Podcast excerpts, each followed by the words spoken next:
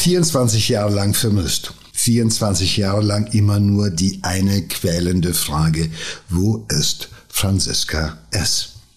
Dass die Leiche der jungen Frau seit 24 Jahren in einem Fass steckt, weiß nur einer, der Täter, ihr Ehemann. Hallo und herzlich willkommen bei unserem Podcast Im Kopf des Verbrechers. Wir, das sind Sina Deutsch und Joe Bausch.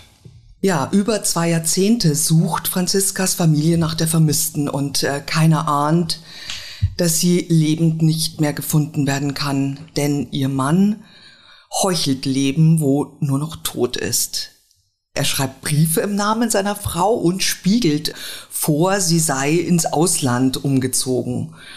Erst 24 Jahre später gesteht er sein grausames Verbrechen er behauptet aber, es sei nur Totschlag gewesen und der ist natürlich nach 24 Jahren längst verjährt.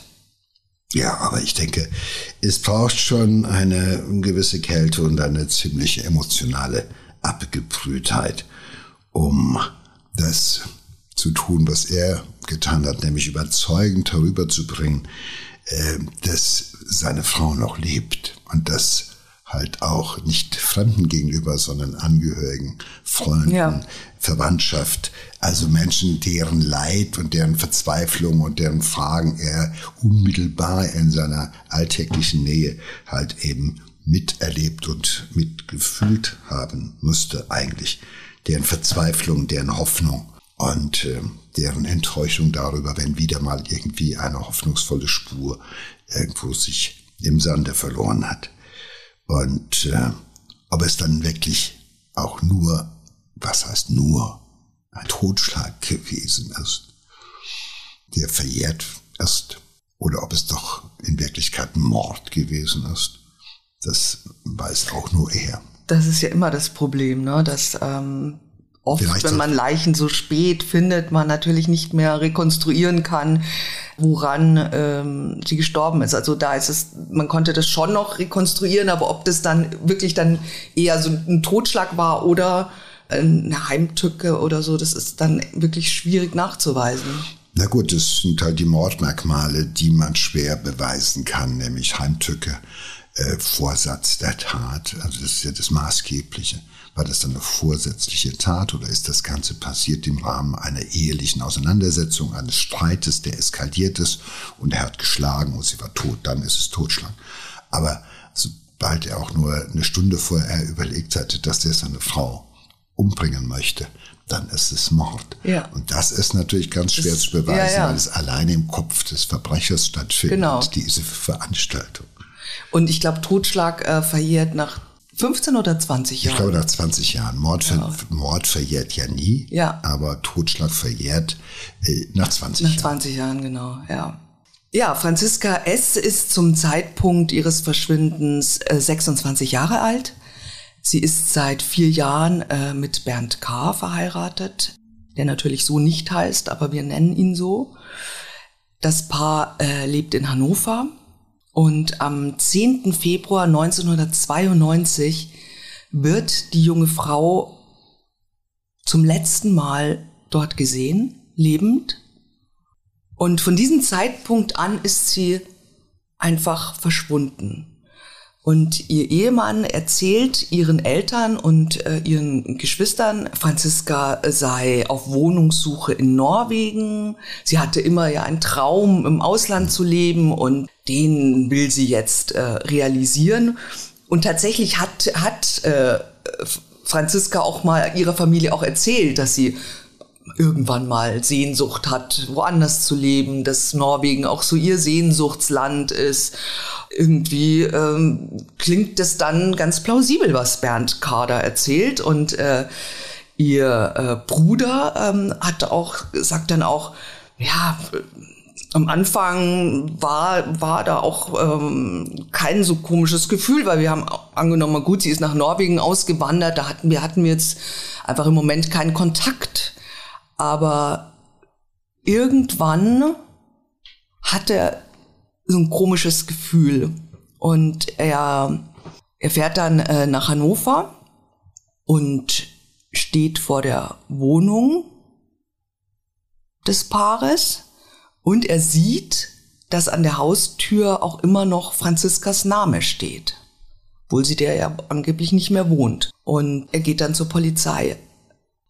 Aber wir wissen ja, dass, äh, ja, dass es gar nicht so einfach ist, eine Vermisstenanzeige zu erstatten, weil ich meine, sie ist, sie ist erwachsen, sie ist volljährig, sie kann hingehen, wo sie will. Und ähm, dadurch, dass der Ehemann eben auch gesagt hat, dass sie ausgewandert ist, das ist ja kein, gibt es keinen Grund, sich für Angehörige äh, jetzt eine Vermisstenanzeige äh, aufzugeben und dass die, dass die Polizei dann auch aktiv wird. Ne? Die kann ja hingehen, wo, wo sie will. Und die Polizei sagt dann auch zu ihm, wenn jemand vermisst eine Anzeige erstatten könnte, dann eben der Ehemann.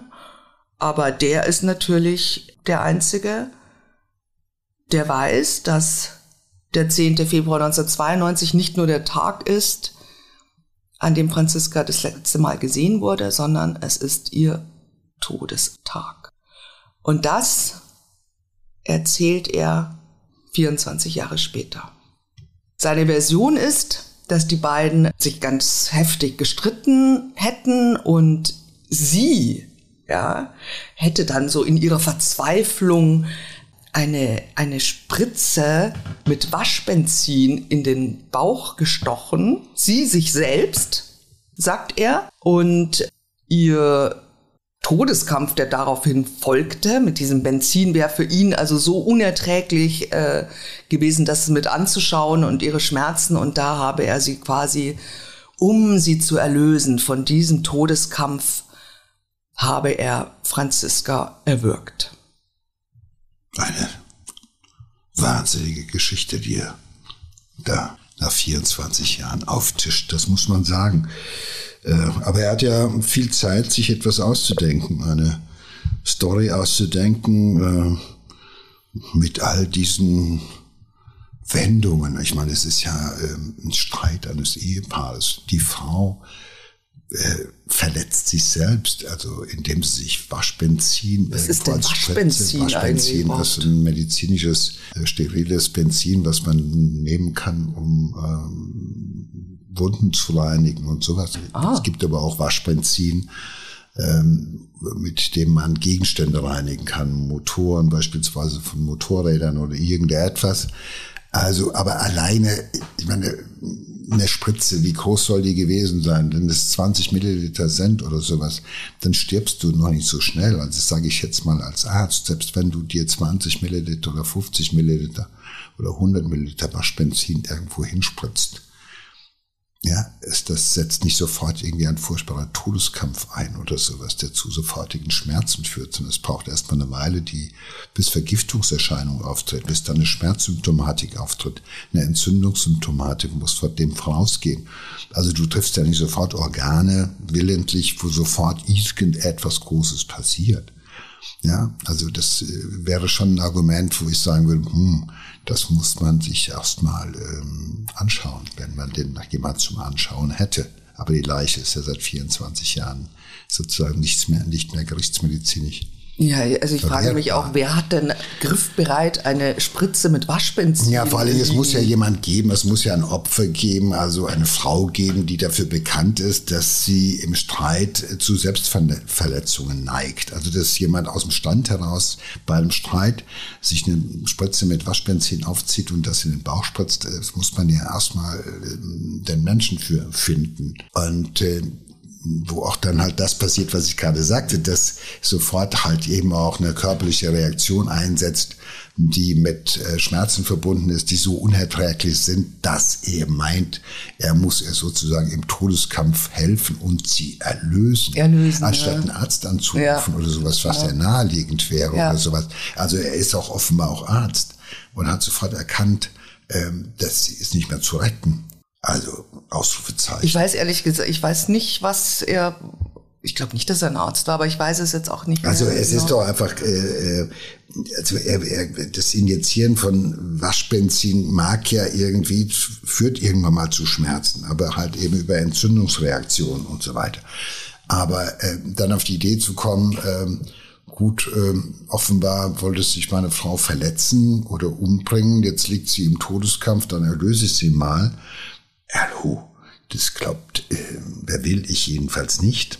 Also er stellt sich ja auch noch als jemand hin, der ihr in gewisser Weise die Gnade erweist, mhm. Äh, sie vor einem grässlichen Todeskampf zu bewahren.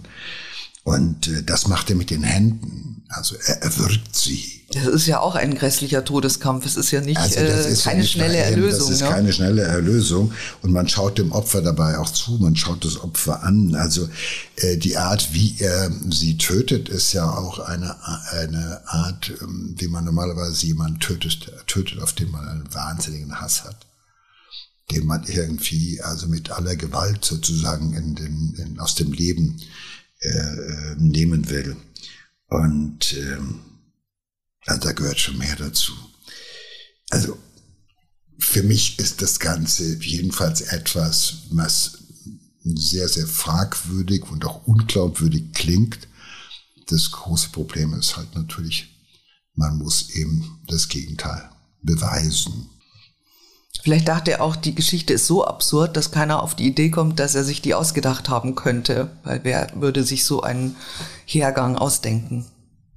Ja, vor allen Dingen, es ist ja auch äh, völlig ähm, abstrus, weil äh, er kann ja auch sagen, wir haben uns gestritten und äh, äh ich habe irgendwas genommen, sie erschlagen oder erwürgt und so oder sie ist gestolpert und an den Tisch kannte. Man kann ja ganz viel, also so eine Geschichte klingt ja so irrsinnig dass man geneigt ist, das vielleicht sogar zu glauben. Aber ähm, ich bin trotzdem kritisch.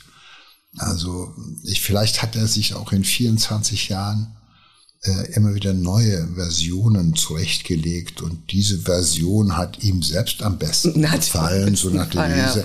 Ich bin, ähm, ich bin kein äh, Totschläger, ich bin kein Mörder. Ich bin in, in seiner Wahrnehmung ist er ja ein guter Mann. Mhm ja, der einer verzweifelt agierenden, hysterischen Frau, die sich Benzin in den Leib spritzt, irgendwie dann geholfen hat. Also eigentlich keine Strafe, sondern irgendwie Belobigung. Also das ist oft bei, ich glaube, viele dieser Täter äh, legen sich im Laufe von so einer langen Zeit auch eine Legende zurecht, mit der sie selbst am besten ja. leben können. Weil ich denke mir ganz oft, wie ist es eigentlich? Also, ähm, ähm, wenn ein Mensch einen anderen Menschen umbringt, ähm, holt den Täter seine Erinnerung ab und zu ein? Vergisst er, was er getan hat? Ich glaube, also die meisten Täter können das ja auch, also einige äh, total abspalten. Ne? Ja, ja, sie selber dran glauben, dass sie es nie getan haben, oder aber sie rechtfertigen sich selbst halt, ja, äh, mit diesem üblichen, hm. sie war ja selbst schuld, also hätte sie das nicht gemacht, dann hätte ich sie nicht ja, töten müssen. eine furchtbare Verlegenheit gebracht. Das habe ich sie hat mich gewollt. verlassen. Sie hat, ja, genau. Also das ist schon eine, eine, eine, häufig, eine häufige Möglichkeit, mit so einer Tat umzugehen. Äh, die Frage ist natürlich, gab es vorweg schon Hinweise, dass das Ehepaar häufiger gestritten hat, dass das auch mit körperlichen Auseinandersetzungen einhergegangen ist. Gab es Hinweise, äh, dass ähm, diese junge Frau im Vorfeld schon dazu neigte, sich selbst zu verletzen, beispielsweise im Rahmen so einer instabilen Persönlichkeitsstörung. Das wären ja alles Sachen, die müsste man jetzt, wenn man ein pfiffiger Kriminalist wäre, äh, würde man jetzt alles versuchen herauszufinden. Das Ganze allerdings 24 Jahre später.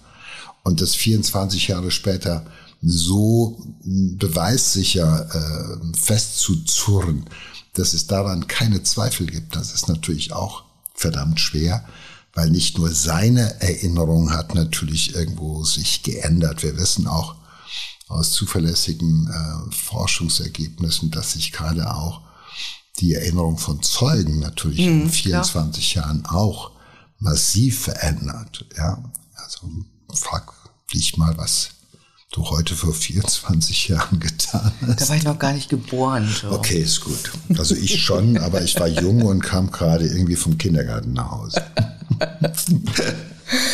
ja, also ähm, die Reaktion, also äh, er, er, er wirkt sie und was ist seine ähm, Reaktion dann? Vertuschung. Er kommt nämlich auf die Idee, ähm, Franziska weiterleben zu lassen. Erstmal schreibt er Briefe und Postkarten in ihrem Namen. Darin behauptet sie, sie habe ein neues Leben in Hamburg angefangen und wolle keinen Kontakt mehr zu ihrer Familie. Und er findet also dauernd neue Geschichten. Er schreibt Kartenbriefe. Dann erzählt er auch dem doch sehr besorgten Bruder, ähm, dass er äh, Franziska in Hamburg getroffen hat. Er hat genau äh, beschrieben, was sie anhatte. Ne? Sagt, es geht ihr gut. Äh, ich habe sie getroffen, aber sie will einfach keinen Kontakt mehr zu euch. Also schon sehr. Hm sehr äh, interessant, auch es ist sich sowas auszudenken. Ne? Na, es gehört aber auch dazu eine Verwandtschaft, die bereit ist, das zu glauben. Also ich will jetzt äh, nicht ähm, darüber spekulieren, welche seltsamen ähm, Verwandtschaftsverhältnisse es da gegeben haben könnte, dass man einfach auch akzeptiert, dass eine junge Frau, die vorweg möglicherweise in der Familie verwurzelt äh, war und engen Kontakt hatte, plötzlich keinen Kontakt mehr will, auch ihren Mann offenbar verlässt, äh, äh, sich mit dem zwar trifft, aber mit sonst keinem mehr Kontakt haben will. Auch ist sie nicht in Norwegen gelandet, offenbar, sondern Norwegen ist nicht ganz weit weg, in Hamburg, mhm. um eine Ecke. Und äh, das sind ja alles so Sachen, die natürlich äh, die Verwandtschaft und den Bruder in heftige Spekulationen versetzen. Ja, also äh, der will ihnen ja nicht sagen, wo sie wohnt, sondern die will keinen Kontakt mehr. Das ist natürlich eine Zurückweisung der mhm. Angehörigen. Und offenbar sind sie zwischen Baum und Borke. Also sie glauben das einerseits oder sie müssen es glauben. Auf der anderen Seite haben sie weiter Zweifel. Und dazwischen bewegen sie sich jetzt schon seit geraumer Zeit. Also zwischen diesem Gefühl, es könnte ja was dran sein, und dann wäre es doof, wenn wir ihr diesen Wunsch verwehren, keinen Kontakt mehr zu haben. Wer sind wir, dass wir gegen ihren Willen Kontakt zu ihr suchen wollen? Und auf der anderen Seite diesen dauernden Zweifel, dass sie möglicherweise äh, halt eben äh, ähm, nicht mehr lebt oder dass äh, der Mann irgendwie ein perfides Spiel mit den Angehörigen. Ja, aber der muss doch auch wahnsinnig Spaß wenn, dran gehabt haben, wenn man sich vorstellt, er, er findet dann, was sie anhatte und beschreibt das dann dem Bruder gegenüber. Ne? Also da äh, gehört ja schon auch viel Fantasie dazu. Naja, diese Täter sind nicht um Fantasie verlegen. Und das Irre ist ja, wenn du eine Lüge begehst, dann wirst du dir gleich zehn noch dazu ausdenken, dann funktioniert. Mhm. Sagt man ja auch immer. Mit einer Lüge kommst du nicht durch. Aber wenn du ein ganzes Lügengeflecht irgendwie der aufbaust, dass du verschiedene Bälle in der Luft hältst, sozusagen wie so ein Jongleur an Lügen, dann kannst du natürlich immer so switchen von einem nach dem nächsten und ähm, jeder denkt, okay, ähm, ich habe zwar Zweifel, aber dann gibt's sozusagen eine neue Variante, neue äh, Kapriole, die das Ganze schlägt. Und damit bist du erstmal beschäftigt. Und das ist das, was ihm gelingt. Alle erstmal so lange irgendwo mit irgendwelchen falschen Fährten und falschen Informationen zu füttern, bis es irgendwann halt äh, nicht mehr gelingt. Ich könnte mir auch vorstellen, dass natürlich die Angehörigen das dann also sie hatten immer ihre Zweifel, ja, sie waren nie so ganz überzeugt, aber wenn man jemand vermisst, dann klammert man sich ja oft auch an so bisschen absurde Geschichten irgendwie. Und wenn man das immer so erzählt bekommt, dann verdrängt man vielleicht auch die Zweifel und, und hofft, dass es stimmt. Naja, es ist natürlich auch, ähm, überleg dir das mal, wenn man äh, dir sagt, ähm, du, ähm, da ist jemand, äh, der will keinen Kontakt mehr zu hm. dir äh, lehnt es ab, hat ein neues Leben, will zu niemandem mehr Kontakt aus dem alten Leben, auch du gehörst dazu, dann ist das ja auch oftmals erst etwas, was jemand brüskiert, so nach der Devise, okay, wenn die keinen Kontakt mehr zu mir haben will, dann äh, gut so, ja, das hat sie halt davon. Man ist ja auch erstmal ein Stück weit enttäuscht. Mhm. Und ich glaube, so zwischen Enttäuschung und dann wieder aufkeimendem Zweifel bis hin zum Impetus, dem auch nachzugehen. Es sind ja immer auch so verschiedene, sage ich mal, Emotionen, die mm, da bewegt werden müssen. Und äh, das macht er schon sehr, sehr geschickt. Und äh, es gibt ja ähnliche Täter, die das auch schon geschafft haben. dass die Frauen angeblich mit irgendeinem Typen nach Spanien abgehauen Ja, sind, ja. was alles schon erfunden Ja. worden ist. Und ich erinnere mich gerade an einen Fall, der spielt ja in der Nähe von Bonn und ähm, den hat erst irgendwie viele, viele Jahre später ein äh, Journalist des Bonner Generalanzeigers, der dem mal nachgegangen ist, irgendwo sehr, sehr intensiv, hat den Fall gelöst. Und ähm, auch da hat der Täter ganz abstruse äh, äh, Lügengebilde sozusagen erfunden, entwickelt, mit dem er auch verdammt lange durchgekommen ist. Also es, das, das Wahnsinnige ist natürlich, jeden Tag verschwinden Menschen. Jeden Tag verlassen Menschen Ehemänner oder Familien oder sonst was und verschwinden erstmal spurlos. Äh, Nach einer Woche sind ungefähr 70 Prozent, äh, weiß man, wo sie sind. Nach weniger als vier Wochen weiß man es quasi bei den meisten 90, über 90 Prozent, 95 Prozent. Aber ein geringer Prozentsatz von 5 Prozent verschwindet über für Jahre oder Jahrzehnte. Das ist einfach Fakt. Das Menschen können in ein freies Land gehen, wohin sie wollen, müssen sich nicht abmelden oder sonst was. Und die Polizei ermittelt nur dann, wenn es sich um Minderjährige handelt. Ja. Weil man dann sagt, egal was jetzt irgendwo hier stimmt oder nicht stimmt, ähm, da gehen wir immer von einem Verbrechen aus. Aber bei einem Erwachsenen ist das anders. Da braucht man schon äh, sage ich mal, erhebliche Hinweise auf ein Verbrechen. Und äh, also irgendwie Spuren, Zeugen oder sonst was äh, oder ein Verhalten des Ehemannes, wo man denkt, mein Gott, also das passt jetzt überhaupt nicht oder sowas. Aber es braucht schon erhebliche, sage ich mal, Verdachtsmomente. Und offenbar sind die hier nicht vorhanden Ja. gewesen. Also es ist äh, zwei Jahre nachdem Franziska verschwunden war, ist aber doch was passiert. Und zwar ist in Hannover eine zerstückelte Frauenleiche gefunden worden. Das stand äh, natürlich in der Zeitung und die Familie von Franziska war dann auch sofort äh, alarmiert. Das passiert ja auch nicht äh, alle Jahre, dass man so einen furchtbaren Fund macht. Und sie sind dann zur Polizei gegangen und die ist dann auch tatsächlich aktiv geworden, weil sie eben dachten, das könnte Franziska sein. Dass sie wirklich äh, einem Gewaltverbrechen zum Opfer gefallen ist. Und die Polizei ermittelt dann tatsächlich, recherchiert und versucht auch was über sie zu erfahren und ha- hat auch Bernd K. tatsächlich befragt damals und er hat angegeben, dass er überhaupt keinen Kontakt mehr zu seiner Ex-Frau hat. Ne? Und ähm, das hat damals ja auch ein bisschen länger noch gedauert, äh, und bis dann festgestellt wurde, eben, sie war nicht das Opfer.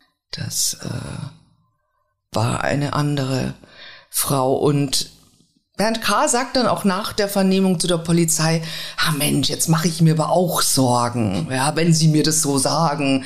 Das ist, das könnte schon wirklich sein, dass Sie irgendwie in Hamburg oder in Norwegen oder wo auch immer, ja, irgendwie was passiert sein könnte. Und äh, er sagt der Polizei, er, er, wird dann äh, gleich eine Vermisstenmeldung aufgeben. Das hat er aber nie getan. Was mich ehrlich gesagt äh, Sina nicht überrascht. Wenn er nicht von Anfang an schon sehr gefühlskalt und empathielos und skrupellos gewesen ist, dann ähm, muss man sagen, jetzt spätestens im Nachtatverhalten beweist er das hinlänglich, wie ich finde. Je länger die Tat her ist, desto mehr wiegt er sich natürlich auch in Sicherheit. Er ist schon jemand, der glaubt von sich, ich halte die Fäden in der Hand. Wenn ich konsequent bei dieser Legende bleibe, dann passiert mir nichts. Da kommt man mir nicht drauf. Weil die Legende hat ja wunderbar funktioniert und die klappt auch weiterhin. Und äh, weil jetzt hat die Polizei schon mal einen Verdacht gehabt, ist dem nachgegangen. Ich denke mal, es gab einen DNA-Vergleich und nachdem hat man gesagt, das kann nicht. Diese Leiche, die gefunden wurde in Hamburg, war nicht Franziska. So. Und äh, also ist er mal wieder. Und dann wird ja nicht weiter ermittelt, wo ist jetzt Franziska oder sowas, sondern dann kümmert man sich ja erstmal um den Leichenfund und nicht um eine vermissten Sache.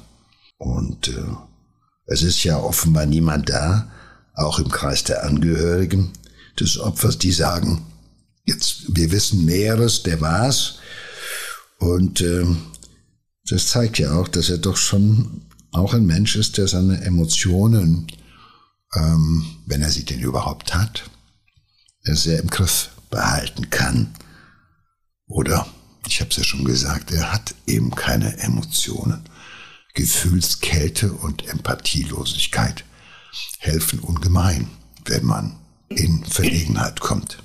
Ja, die Jahre vergehen, es passiert nichts. Die polizeilichen Ermittlungen sind längst eingestellt. Ähm, Franziskas Angehörige haben sogar auf eigene Faust gesucht, auch im Ausland, aber natürlich ohne Erfolg. Bernd K. hat ein neues Leben angefangen. Er hat eine neue Frau kennengelernt, geheiratet und äh, zieht nach Schleswig-Holstein und wohnt dort mit seiner neuen Frau. Doch ähm, der Bruder von Franziska kann und will seine Schwester nicht vergessen. Und er geht dann, muss man sich vorstellen, 2012 geht er nochmal zur Polizei. 20 Jahre. 20 Jahre nach ihrem Verschwinden. Ja. Das ist ein nachtragender Bruder. Ja, aber irgendwie schön auch. Ja, ne? ist ja gut zu wissen, dass es äh, Verwandtschaftsverhältnisse gibt, wo man halt nicht vergessen wird und wo jemand seine Zweifel auch nicht irgendwo hintanstellt und versucht, das Ganze irgendwie aus verdrängen, sondern dran bleibt. Ich meine, das zeigt aber auch ähm, das Leiden dieser Angehörigen über so eine lange Zeit. Mhm. Das machen die ja nicht so on-off mal ja. auch. Äh, ich kümmere mich mal wieder, sondern das ist ja etwas, das glüht permanent in deren Hirn und in deren Seele. Ja, und er erreicht tatsächlich das äh, Unmögliche, nämlich der Fall, Franziska wird neu aufgerollt. Natürlich hat das jetzt nicht die allererste Prio, aber es gibt Ermittler, die sagen, okay, wir beschäftigen uns äh, mit diesem vermissten Fall, beziehungsweise der eigentlich überhaupt kein Fall war, weil er ja nie eine vermissten Meldung gemacht hat. Aber vier Jahre später wird Bernd K. von der Polizei befragt. Und zwar sehr intensiv, viel intensiver als 20 Jahre vorher, 24 Jahre vorher, genau. Da fällt dann auf, dass seine Aussagen sehr widersprüchlich sind. Er muss eine Nacht in der Zelle verbringen und am nächsten Morgen gesteht er. Er sagt, ja, ich habe meine Frau getötet, ich habe sie in einem Fass versteckt und alle Lebenszeichen von ihr waren eine Inszenierung. Ja, das ist ja für ihn auch mal eine neue Erfahrung gewesen. Also diese Nacht in der Zelle haben ihn ja offenbar beeindruckt. Plötzlich wird er mit seiner Tat konfrontiert. Vorweg ist das ja, sage ich mal, so intensiv und in dieser Deutlichkeit nicht passiert. Und äh, plötzlich ist er ganz klar einer, der als Verdächtiger, als Tatverdächtiger geführt wird, als möglicher Täter. Und jetzt sitzt er zum ersten Mal am spitzen Ende der Nadel und muss Druck aushalten. Und den hält er halt nicht aus. Das passt ja häufig zusammen. Große Sorge um sich selbst und Rücksichtslosigkeit gegenüber anderen. Also eine Nacht alleine in der Zelle unter Druck ist etwas, das äh, hält er nicht aus, aber seine Frau zu töten, zu verstecken, über 20 Jahre und länger sozusagen ein Leben vorzutäuschen, was es nicht mehr gab. Das ist ihm vergleichsweise leicht gefallen. Das ist aber etwas, was ich häufiger erlebt habe. Dass man immer so denkt, mein Gott, die harten Jungs, da eine gute Vernehmung und eine Nacht in der Zelle. Und dann fangen sie an zu sprechen, weil sie wollen wieder heim. Ja. Das ist wirklich äh, das Verrückte. Aber vielleicht hat ihm ja auch der Anwalt äh, gesagt, das ist jetzt gefahrlos möglich, das zu gestehen, weil äh, 20 Jahre vorbei 20 sind. Jahre vorbei sind. Und es ist natürlich, es ist auch tatsächlich so. Also er hat ja ähm, auch äh, gesagt, dass er seine tote Frau, die er da ja erlöst hat von ihrem schrecklichen Todeskampf, die hat er dann in ein Metallfass gesteckt und hat das mit Katzenschreu aufgefüllt. Und als er zu seiner, mit seiner neuen Frau da Schleswig-Holstein gezogen ist, hat er das Fass auch mitgenommen.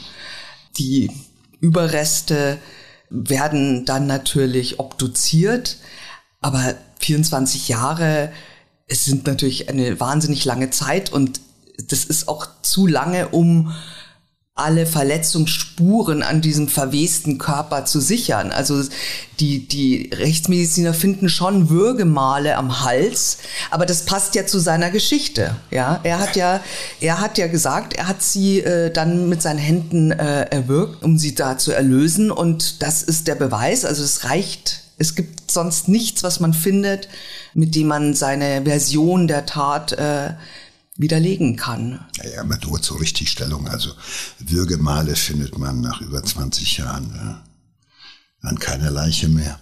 Ich glaube, dass äh, es eher so ist, dass man natürlich noch Gaumen, äh, äh Kehlkopf, Skelettteile findet, die dann kaputt sind. Also dieser Kehlkopf. Mhm dann, wenn er dann zerstört ist, dann kann man sagen, das ist eine äußere Gewalteinwirkung. Das sind ja Würgemale im übertragenen Sinne.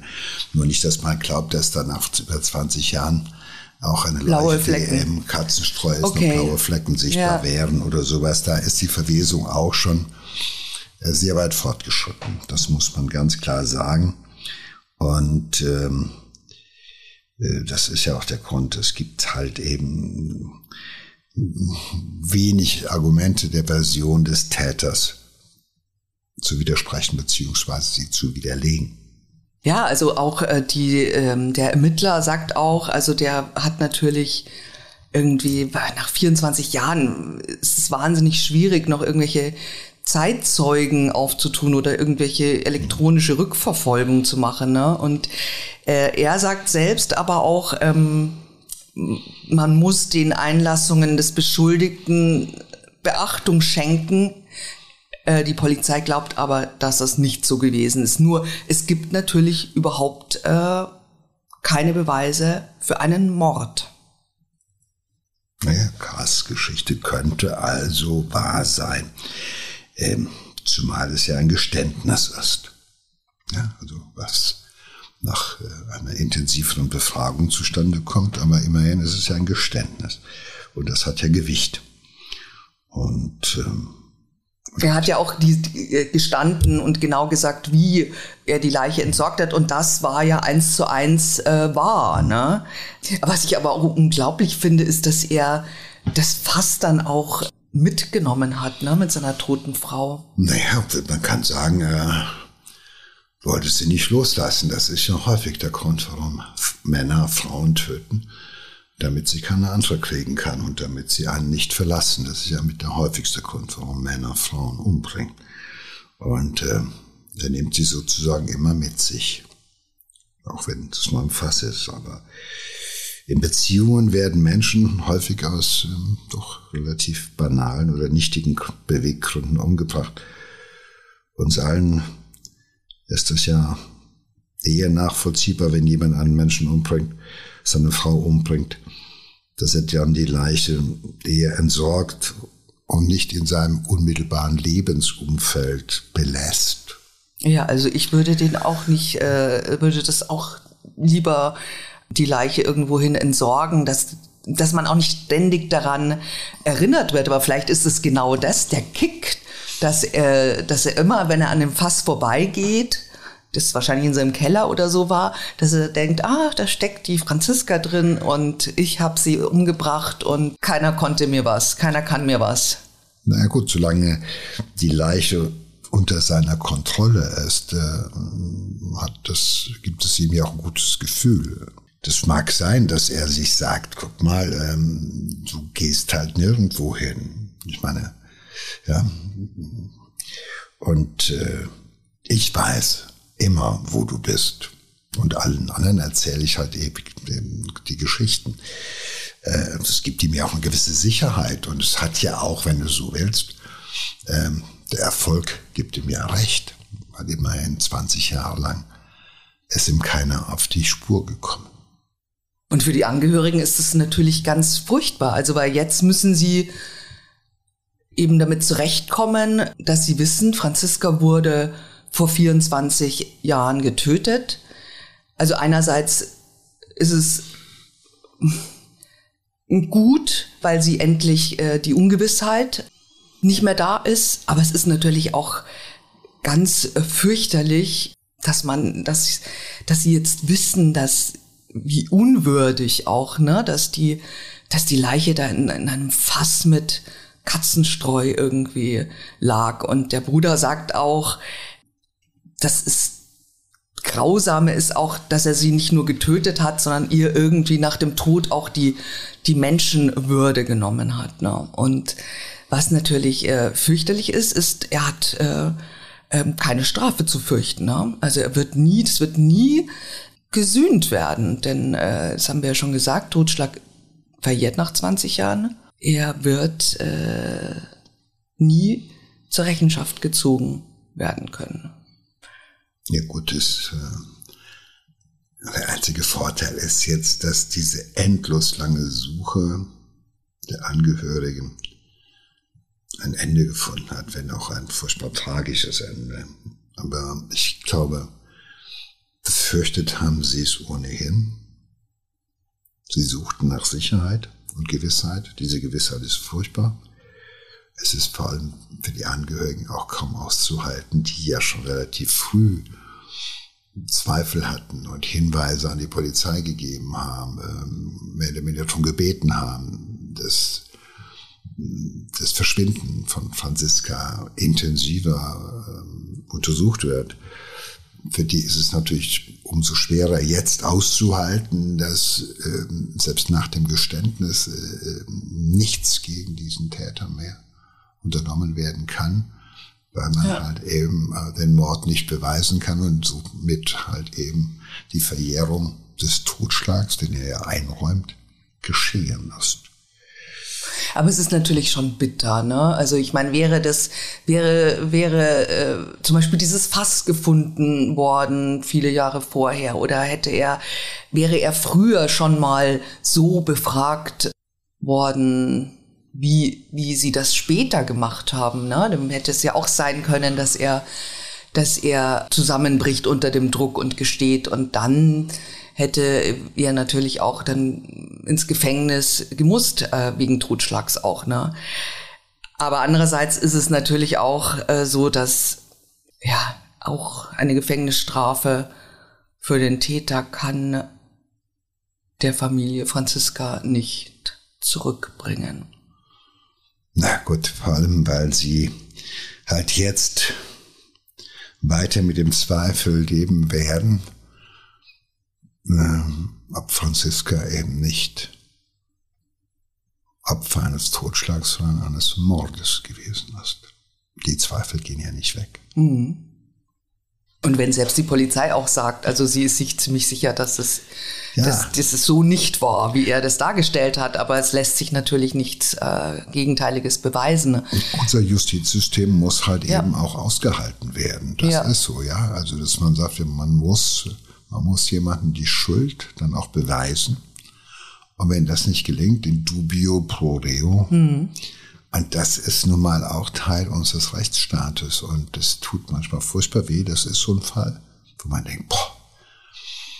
Und ähm, aber ähm, das muss man aushalten und ähm, gut, auf der anderen Seite muss er jetzt auch aushalten, für den Rest seines Lebens, dass man ihn nun mal als Totschläger, als Lügner, als Manipulator und so weiter irgendwie in Erinnerung behält, wobei das wahrscheinlich diesem Täter nach so langer Zeit egal sein wird, weil er den Freundeskreis, den Bekanntenkreis, die Leute, die ihm sozusagen, die jetzt die Fratze hinter dem freundlichen Gesicht sehen dürfen, dass er denen ohnehin schon lange aus dem Wege gegangen ist. Schließen ja, wie du sagst, man muss es aushalten. Das ist aber auch äh, unser Rechtssystem. Und äh, das ist, ich erinnere mich an einige oder an ein, zwei von ähnlichen Fällen, ähnliche ja, Fälle, ja. da wo halt ähm, junge Männer mit 17, 18 irgendwie ähm, eine Tat begangen haben, dann ist das damals zum Tatzeitpunkt halt nicht detektiert worden. Es ging viele, viele Jahre ins Land und irgendwann gibt es auf einmal eine neue Information und äh, es gibt irgendwo eine Zeugenaussage. Man erinnert sich oder oder einer wird unvorsichtig, der Täter erzählt irgendwann mal Jahre oder Jahrzehnte später, was er gemacht hat. Und dann kommt wieder Bewegung irgendwo in diese Geschichten hinein. Und das ist halt eben auch die traurige Erfahrung. Ich meine, es ist ja sowas wie Cold Case. Ja, ja, ja, ja also. Fast. Also Cold Case, ähm, dem halt, wo die Angehörigen dafür gesorgt haben, dass er nie ganz erkaltet ist. Und das gibt einem ja auch Hoffnung. Ähm, dass äh, viele dieser Fälle irgendwann mal äh, zumindest äh, gelöst werden. Genau. Also, damit enden wir hoffnungsvoll. Genau, das wäre mir lieber. So mit etwas Hoffnung zu enden ist ja schöner als äh, hm, schon ein bisschen frustriert. Okay. Also dann. Bis zum nächsten Mal. Tschüss.